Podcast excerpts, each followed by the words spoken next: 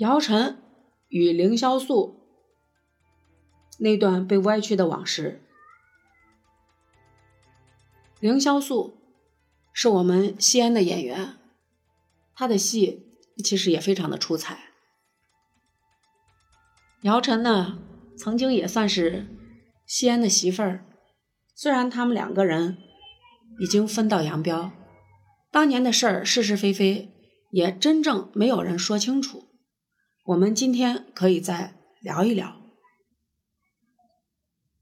二零一四年。据春雷发表一篇姚晨与凌潇肃那段被歪曲的往事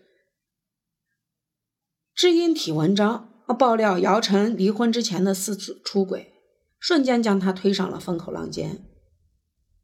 据春雷连环炮般的数落姚晨的罪状：先背叛婚姻，后泼凌潇肃脏水，与拍剧的演员孙红雷等人有不正当男女关系。信息量惊人。拍都市男女的连续剧时，姚晨抵制不了和郭敬林欢愉的诱惑，经常幽会。这是他的第一次出轨。婚后，姚晨拍《房前屋后》，周小刚经常主动送各种吃的去探班，这是他的第二次出轨。拍《潜伏》时，姚晨晚上喝了酒去敲孙红雷房门，这是他的第三次出轨。然后，姚晨认识现在的丈夫曹郁，第四次出轨，和凌潇肃果断离婚。据春雷接受媒体采访时，认为有些男人对戴绿帽子的事儿羞于启齿，他为了让更多人知道真相，才将这段冤屈公之于众，而且愿意为自己的话负责任。同年，刘烨参加电影宣传活动时。有媒体问姚晨和曹郁什么时候开始有感情，刘烨说，在拍摄《爱出色》的时候，他们经常在一起暗送秋波，都觉得关系比较亲密。说着无心，听着有意。《爱出色》早在二零一零年就已经上映，那时姚晨和凌潇肃仍是夫妻。刘烨的话无疑起到了加油添醋的作用。凌潇肃立刻来了一个到位的配合，他在网上以感谢姚晨为主题，讲述自己蒙冤的心酸。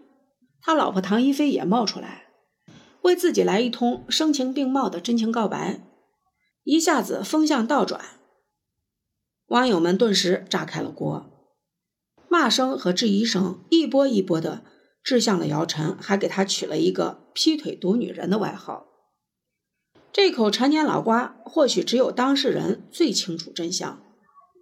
娱乐圈的事情，究竟哪件是真的，哪件是假的，不是我们老百姓能够猜测的。